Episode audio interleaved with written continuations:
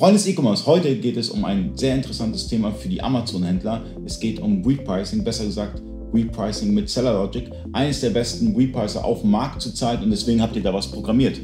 Auf jeden Fall.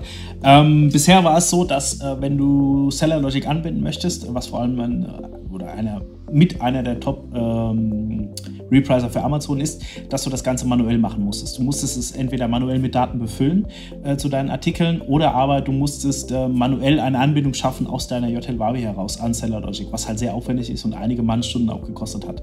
Und das Ganze haben wir jetzt abgenommen. Wir haben es direkt in Unicorn integriert. Das heißt, du stellst auf Seller Logic äh, im Backend nur noch ein, welche Preisstrategie du verfolgen möchtest und wir liefern Seller Logic die passenden Daten aus deiner Wavi.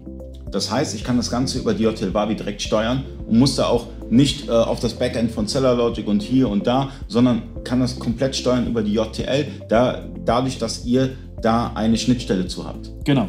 Du kannst im, in jedem Artikel kannst du definieren, welche Preisstrategie du jetzt verfolgen möchtest und was deine individuellen Felder für diese Strategie sind. Oder aber schon fertige Felder nehmen, wie, wie der Einkaufspreis oder eben der normale Verkaufspreis oder andere. Vielleicht holen wir den Händler mal ab. Wie war es vorher und wie ist es jetzt?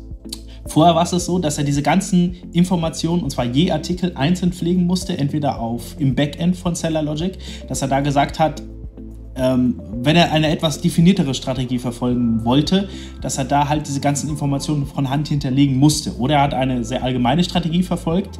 Ähm, meiner Meinung nach sind die definierteren aber ähm, erfolgsträchtiger.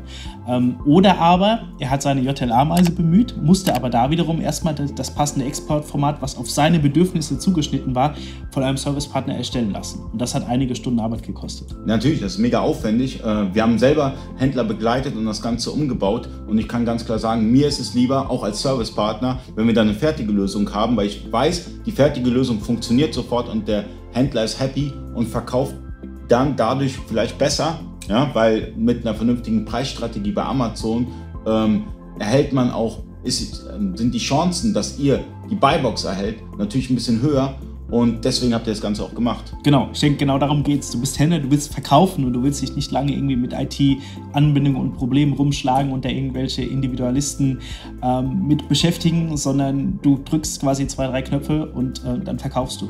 Also man kann sagen, äh, ihr habt die Standardlösung für Repricing mit Seller Logic für die JTL. So sieht's aus. Super. Testet das mal aus, äh, ist ja relativ neu, ihr habt es jetzt äh, vor einer Woche rausgebracht testet das mal aus und gibt uns mal Feedback, äh, wie, das Ganze, ähm, wie das Ganze läuft bei euch. Schreibt es in den Kommentaren rein, das würde mich super interessieren. Natürlich Marc auch, weil es ein neues, neues Tool, was rausgehauen worden ist. Und ähm, ja, ich würde sagen, ich wünsche euch super Verkäufe. Danke Marc, bis dahin.